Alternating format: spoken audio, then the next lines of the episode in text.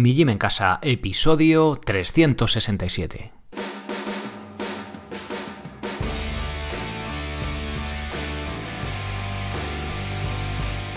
Muy buenas, bienvenidos un día más, un episodio más, un año más al podcast de Mi Gym en Casa, el programa, la radio donde hablamos de entrenamiento y de alimentación desde un punto de vista diferente e independiente. Y como no todo en la vida es comer y entrenar, pues también hablamos de cómo vivir, de otras cosas que no tienen nada que ver con entrenamiento, así que si no te mola mucho el rollo de entrenar o te gustan también otras cosas, eh, este no es el típico podcast, si es que llegas de nuevas, en el que hablamos solo de entrenamiento y de musculito ni, ni nada por el estilo.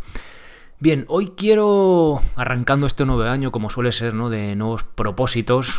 Eh, ya quedó lejos, el, un poquito lejos el día 1, hace más de una semana. Pero eh, hago este episodio de cómo empezar a entrenar. Los que ya entrenéis, pues obviamente no os es necesario, pero seguro que tenéis alguien cercano, familiar o amigos, compañeros de trabajo incluso, que, joder, siempre os gustaría, ¿no? ¿Cómo, cómo hacer para que esta persona entrenara, porque le vendría muy bien, se sentiría mejor, etcétera, etcétera, etcétera. Bien, este episodio es para ellos, sobre todo, así que os animo a compartirlo para que pues también le lleguen a esas otras personas. Bien, si no sabes por dónde empezar a la hora de dar los primeros pasos haciendo ejercicio, entrenando, pues este podcast eh, va para ti. Voy a dar unas nociones básicas basadas en mi experiencia con los alumnos que han empezado hacer ejercicio en la web conmigo. Quiero mostrarte cómo lo hago y sobre todo por qué. Con la intención de empezar a entrenar, o sea, con la intención no de empezar a entrenar, perdón, sino que ese primer arranque tenga continuidad y sigas entrenando durante mucho tiempo. Porque una cosa es el papel y la teoría que lo aguanta todo y otra muy distinta en la realidad de, cada persona. Podemos tener el mejor plan del universo, eh, con respaldado con estudios científicos, pero si no lo sigues, pues no nos vale absolutamente de nada. Llevo ya con este proyecto de mi gym en casa cinco años. Eh, yo tenía unas ideas en mente y, y, mes a mes, año a año, he ido aprendiendo de vosotros, de los alumnos, de los socios que estáis ahí, sobre todo a adecuarlo a vosotros para que pues para que al final que entrenéis, ¿no? Por muy un plan como os digo, por muy perfecto que en teoría sea o que tú creas que sea, si la persona es capaz de hacerlo, pues pues no vale, ¿no? Entonces al final es eh, conseguir que vosotros que estéis al otro lado eh, hagáis el entrenamiento, ¿no? Con las adaptaciones que, que, que sean necesarias. Y al fin y al cabo, ese es el plan perfecto. Bien, como os digo, de nada sirven grandes propósitos ahora en este mes de enero, si es que lo estás escuchando pues, más o menos cuando lo publico, si en marzo ya hemos dejado de entrenar. Como dice un amigo mío, arrancada de pura sangre, parada de burro manchego. Pues eso, que de nada vale empezar ahí como locos a entrenar si luego pues al mes hemos parado. Entonces, mi punto de vista siempre, los que estéis conmigo ya lo sabéis, empezamos muy despacito para decir casi que no se note, es decir, que no sea un esfuerzo que nos reviente, para que cuando llevemos tres meses digamos, joder, fíjate todo lo que estamos haciendo ya, ¿no? Y que, como os digo siempre, empezar con ese hábito y, que aprendáis a entrenar y que, y que seguís entrenando toda vuestra vida, ¿no? Haciendo ya que os guste, aprender a hacerlo cuando hayáis terminado de aprender. Oye, si queréis os desapuntáis, si queréis seguís apuntados, pero ya vais a saber, vais a tener unos conocimientos, digamos, de autocuidado físico, ¿no? Bien, bueno, esto es para mí Bien, cada persona será un mundo, ya que cada uno estamos en un estado de forma diferente, pero si estamos hablando de empezar a entrenar, será que no hemos hecho nunca o que hace un montón de tiempo que no lo hacemos, ¿no? Bueno, los que ya entrenéis por vuestra cuenta ya sabéis, y los que vais a empezar de cero, hago un pequeño inciso, iros a mi migymencasa.com, M y latina, gym, G Y M en casa.com. Os metéis ahí al botón amarillo de haceros socios, podéis, podéis leer ahí que he cambiado la, lo que suele llamarse la landing en este mundillo, así con un texto breve muy gracioso de una oveja en una piscina en Amazon. Leerlo porque es muy breve y no sé, me hace bastante gracia. Cogéis la membresía que más os cuadre con vosotros. Si lo tenéis bastante claro lo que queréis hacer sin soporte, preferéis eh, que os guíen un poco, oye, que os voy a guiar yo en persona, no tengo nadie contratado ni nada, voy a ser yo este que os está hablando, el que os va a decir qué entrenamiento se ajusta mejor a vuestro nivel y eh, y vamos a adaptarlo si es necesario y coges con soporte o sin soporte, ¿vale? Ya os digo, eh, si no, empezar de cero o si ya tenéis cierto nivel. Venga, continúo. ¿Por dónde empezar? Bien, considero que el entrenamiento, ejercicio físico, tiene tres pilares. De cara a personas que vayan a empezar a entrenar, eh, cada uno correspondería a lo siguiente. El primero, movilidad, el segundo, entrenamiento de fuerza y el tercero, entrenamiento aeróbico. ¿Cómo eh, traducimos esto a alguien que va a empezar a entrenar de cero? Bien, movilidad, pues simplemente caminar un buen rato todos los días. No de ejercicios de hombros ni nada todavía no, ¿vale? No vamos a volvernos locos haciendo el megaplan de la leche, sino simplemente vamos a ir haciendo, vamos a empezar a caminar, valga la redundancia, en la buena dirección en estos tres pilares. El primero, simplemente, movilidad, caminar. Entrenamiento de fuerza, pues una rutina sencilla con tu propio peso corporal en casa. Y no necesitas nada de material. Salvo que en tu casa no tengas sillas ni mesas, no hace falta nada de material de gimnasio, ni barras, ni nada para empezar, ¿vale? Y el entrenamiento aeróbico, Puede ser caminar rápido, saltar a la comba, puedes hacerlo también sin comba, aunque no tengas comba, haces como que saltas a la comba, esto ya lo hemos visto en el podcast alguna vez. Luego te la compras cuando veas que, te gusta. Puedes correr, bici, natación, etcétera, ¿no? Dependerá mucho de los gustos de cada persona, del estado físico que tengamos, limitaciones, gustos, edad. No es igual una persona, un chaval que tenga 20 años que una, que una mujer que tenga 83 años, que, que empieza a entrenar, que, que las hay también, ¿vale? Entonces, mi propuesta a la hora de empezar es el entrenamiento de fuerza. ¿Por qué? Porque es fácil, puedes hacerlo en casa y sin ningún material. Lleva poco tiempo y es con el que más beneficio obtenemos por tiempo esfuerzo invertido. Es como una ecuación, ¿no? Pues venga, eh, ¿cuál es lo mínimo que tengo que hacer? Venga, pues lo mínimo es esto. Lo mínimo es esto para que empieces, veas que te sienta bien y te animes a hacer lo otro también. Que no te asuste lo del entrenamiento de fuerza. No es necesario que hagas pesa, ni grandes esfuerzos, ni nada que no puedas hacer, ¿vale? La clave de cualquier entrenamiento es adaptarlo a nuestro nivel.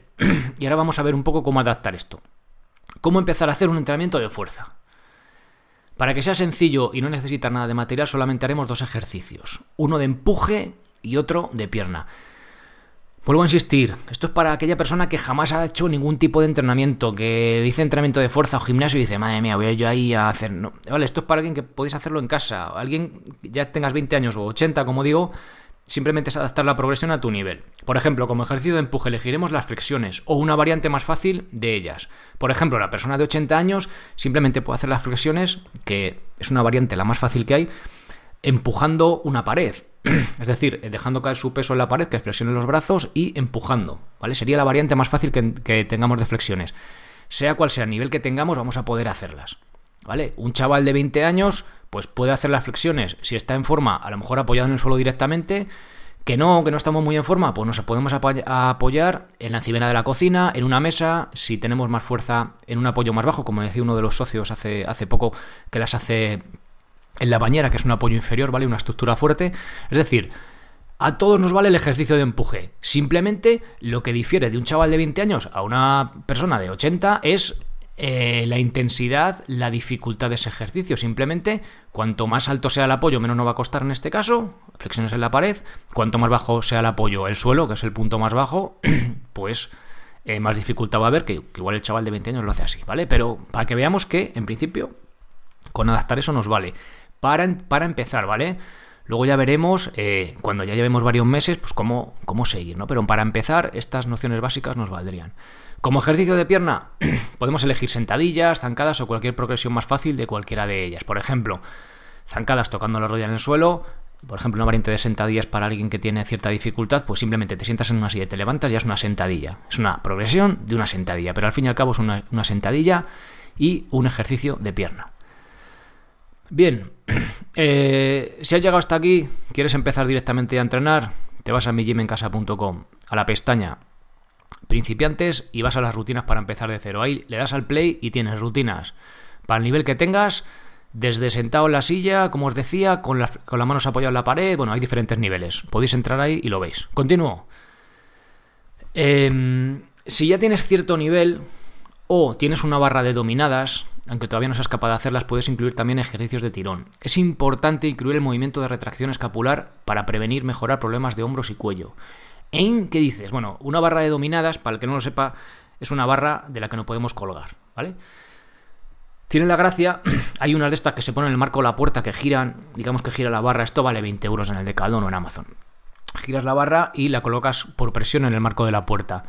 Hay gente que tiene miedo a poner la barra ahí, de verdad no pasa nada, salvo que tengáis puertas de cartón, no pasa nada, buscad una puerta más o menos que esté bien y la, y la podéis poner ahí, ¿vale? Esto porque es importante, vale, para empezar, venga, no lo podemos saltar. Alguien que empieza, no quiero materia, no quiero rollos. Pero cuando lleves un tiempo, es importante, aparte de poder hacer, trabajar la musculatura de la espalda, también con un ejercicio de fuerza, el movimiento específico de retracción escapular, que es el que sacamos pecho y juntamos las paletillas, los homoplatos ahí, ¿vale? Esto nos va a ayudar a mm, prevenir, solventar, ¿vale? Va a remar en la buena dirección, a eh, solucionar problemas cervicales, dorsales y demás. Y además a tener una buena postura. Por eso es tan importante este movimiento. Pero ya te digo, si vas a empezar de cero, olvídate de la barra. Empieza, coge tu rutina y luego ya, cuando haces los ejercicios del empuje y de, la, y de pierna, y luego ya meteremos la barra más adelante, ¿vale? Pero por no agobiar y por no tener más cacharros, de momento, pues no hace falta, si vas a empezar de cero, que hagas esto. ¿Cómo empezamos a hacer un entrenamiento de movilidad? Bien, Reconozco que esta pregunta tiene un poco de trampa. Para alguien que empieza, salvo que tenga algún problema específico, recomiendo que la movilidad simplemente, como os he dicho antes, sea caminar. Eh, a ver, por, problema específico me refiero. Si a ti siempre te duele el cuello y el fisio te manda unos estiramientos, unos ejercicios, unas de movilidad o lo que sea, pues también deberías hacerlos, ¿vale? Es una cosa que nos cuesta hacer y casi nunca hacemos, pero la movilidad iría por ahí, en este caso particular, de ahí el problema específico, ¿vale? Pero para empezar alguien pues simplemente camina. Parece poco, pero como estamos empezando, será mejor ir poco a poco y llegar lejos, que no empezar a tope como el pura sangre y no llegar ni a finales de febrero entrenando. Es decir, de nada vale que te pongas a trotar ahora en enero, si, si es que no vas a llegar ni a final de enero trotando, porque vas a ir reventado, te van a doler las rodillas, pues vamos a, ir acostumbrando a nuestro cuerpo poco a poco que la, que la clave es una buena progresión, ¿vale? O sea, la clave no es decir, oh, me he reventado, qué bien lo he hecho, no. La clave es decir, bueno, he hecho un poquito de ejercicio, me he esforzado, estoy bien, ¿vale? Y seguir progresando eso con las semanas y con los meses. Nos podemos poner la meta de los 10.000 pasos diarios, pero no te sientas mal si no llegas a esa cifra. Que llegas a 8.000, bueno, pues a 8.000. Se trata de que te pongas a, que a caminar pues todos los días, ¿no? Al menos de lunes a viernes, ¿vale? Si puede ser todos los días mejor que no, venga, de lunes a viernes. Una horita, venga, pues una horita, lo que puedas, ¿vale? Se trata un poco de coger ya ese hueco en, el, en la agenda. Bueno, ¿y cómo empezamos a hacer un entrenamiento aeróbico? Pues de la misma manera que hemos hablado de la movilidad, intentando llegar a esa cifra de los 10.000 pasos. Es decir, no tienes que hacer otros 10.000, sino que los 10.000 no van a valer para movilidad y para entrenamiento aeróbico. Una vez que hayamos afianzado el hábito de hacer el entrenamiento de fuerza junto con los 10.000 pasos, podemos empezar a hacer un ejercicio aeróbico más específico, como caminar rápido, caminar cuesta arriba, incluso empezar a trotar o saltar a la comba, que también lo tenéis en el plan de cardio en la web, ¿vale? Tenéis un montón de planes, cursos y rutinas que, bueno, que se adaptarán a vuestro a vuestro nivel. Por ejemplo, si vais a dar el paseo por vuestra ciudad y pasáis, no queréis poner barras ni hacerlo en, vuestro, en vuestra casa o lo que sea, os da pereza, cuando vais caminando, si pasáis ahí por ahí en los parques estaciones de ejercicios, pues podéis hacer el de empuje y el de pierna, que será suficiente, y aprovechamos el paseo y hacemos ese trabajo de fuerza, ¿vale? O sea, se trata un poco de cogerse ese huequito en la tarde o en la mañana y entrenar. Bien, ¿que esto se os queda corto? Bueno, pues si no empiezas de cero es probable que esta propuesta sea demasiado poco, ¿no? Si es tu caso, pues tenéis un montón de planes, cursos que pueden ser de utilidad. El curso de movilidad básica, el de movilidad, de movilidad avanzada, perdón, entrenamiento de fuerza tenéis planes para principiantes, planes para intermedios, incluso para avanzados, ¿no? Estoy hablando ya dominadas con lastre, dominadas con, eh, con un brazo, etcétera. O sea, tenemos diferentes niveles intermedios con dominadas normales y el plan de calistenia básico, y de, entrenamiento aeróbico también tenéis el plan para empezar a correr, que vale de cero absoluto, es decir, vas hasta las primeras semanas sin correr siquiera hasta llegar a correr media hora varios días a la semana. Y también tenéis planes de comba, bueno, planes y cursos de comba. Bien, pues nada más, que os animáis a entrenar conmigo, eh, perfecto, mijimencasa.com y os hacéis socios. Que ya con esto que os he dicho puede servir, pues perfecto, empezar, vale, pues ya tenéis ahí unas nociones. A caminar y hacer estos ejercicios de empuje y de pierna, podéis hacerlo. Que le cogéis la rutina, que le cogéis el rollo, queréis hacerlo un poquito mejor, pues yo estoy aquí y os puedo echar una mano. Bien, pues nada más. Eh, lo dicho, feliz año. Os recuerdo que ya tenéis el podcast en todas las plataformas, también fuera de Evox. Se van actualizando los, los episodios anteriores. Y más o menos, yo creo que final de febrero o marzo ya eh, saldrá de forma actualizada también allí. Es decir, este episodio de hoy lunes, primero del año, todavía no está publicado en otras plataformas porque estoy publicando los antiguos. Voy publicando más o menos 20 todos los lunes, pero ya te digo, en cuestión de semanas ya se pondrán eh, otra vez todos actualizados y estar actualizados. Si no, ya sabéis que los del podcast premium, que por cierto tenemos episodio ahora mismo también, ya estará publicado eh, los socios tenéis acceso al podcast premium, que ya sabéis que hay episodio todos los lunes, pero en el podcast premium también tenéis otro episodio más, es decir, dos episodios y los que no sois premium, pues tenéis simplemente uno. Y vamos a hablar ahora seguido de, eh, de patatas fritas, de aceite de oliva. Preguntó uno de los socios, Yago, eh, oye, ¿qué opinas de los cacharros estos Actifry, que, que, se utiliza menos aceite para freír, es más sano que la freidora? Eh, ¿Qué te parece? ¿Hay algún estudio? Bien, he estado mirando ese estudios, no encontrado estudios de la Actifry esta en concreto.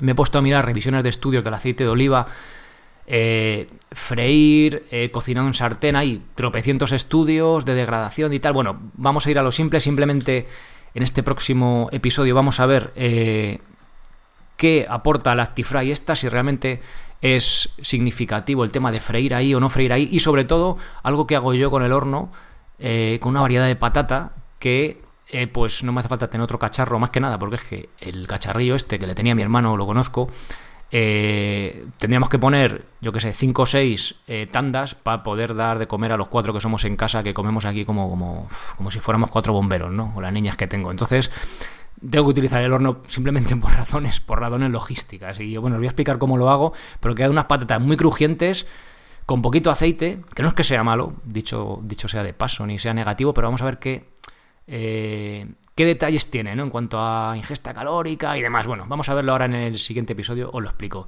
Así que nada más, eh, lo dicho, feliz año, eh, bienvenidos de nuevo a este podcast, intentando hacerlo un poquito mejor, un poquito más, más útil, más ameno. Y nada más, nos escuchamos en este próximo episodio y si no ya, pues el lunes que viene. Ser responsable para ser feliz. Hasta luego.